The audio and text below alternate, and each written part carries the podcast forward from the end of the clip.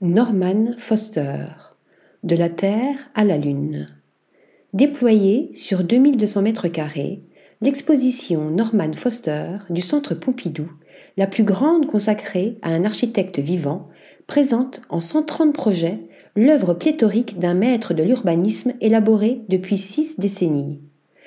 Présent dans 70 pays, ayant reçu plus de 300 récompenses, à la tête d'une agence de 1500 personnes, dont les plus grands ingénieurs du high-tech, l'immense architecte méritait bien cette future perspective mettant en valeur, du viaduc de Milo à ses projets d'habitat sur la Lune, en passant par ses aéroports transparents, ses projets les plus innovants. Au cœur de toutes ces conceptions imbriquant industrie, technologie et nature, l'écologie est à l'origine de nombre de projets novateurs. Apparue dès ses débuts, la question environnementale et, plus précisément, celle de l'intégration des bâtiments dans le paysage semble avoir trouvé son accomplissement dans l'Apple Park, un grand bâtiment circulaire s'étendant sur un parc de 71 hectares et accueillant 12 000 employés, dont les toits entièrement couverts de panneaux photovoltaïques assurent une autonomie en énergie alors que des auvents filtrent la lumière naturelle.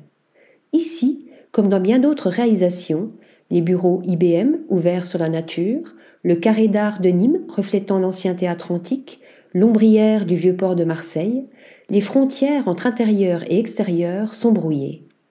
Héritier de la pensée de Le Corbusier, Foster considère l'architecture comme une entité, à la fois comme un point fixe et comme une entrée dans le paysage. D'open space en skydome, toit de verre et autres membranes translucides, la pénétration de la lumière apparaît comme l'autre élément fondamental de sa grammaire architecturale. Évidée de l'intérieur, la Hong Kong and Shanghai Bank, articulée autour d'un atrium géant et d'un immense exosquelette, révolutionnera ainsi complètement la typologie des grandes tours. Conçue selon la même notion de skin and bones,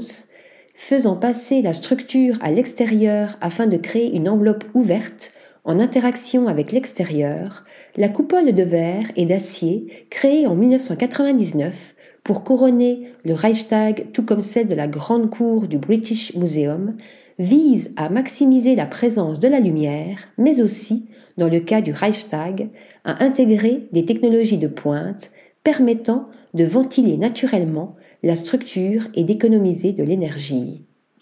Une préoccupation constante présente jusque dans les projets d'habitat sur la Lune, utilisant le régolithe et reproduisant la structure alvéolaire de l'os pour créer un dôme isolant, protégeant les habitats potentiels des radiations cosmiques, de la ténuité de l'atmosphère et des fortes fluctuations de température. Article rédigé par Stéphanie Duloup.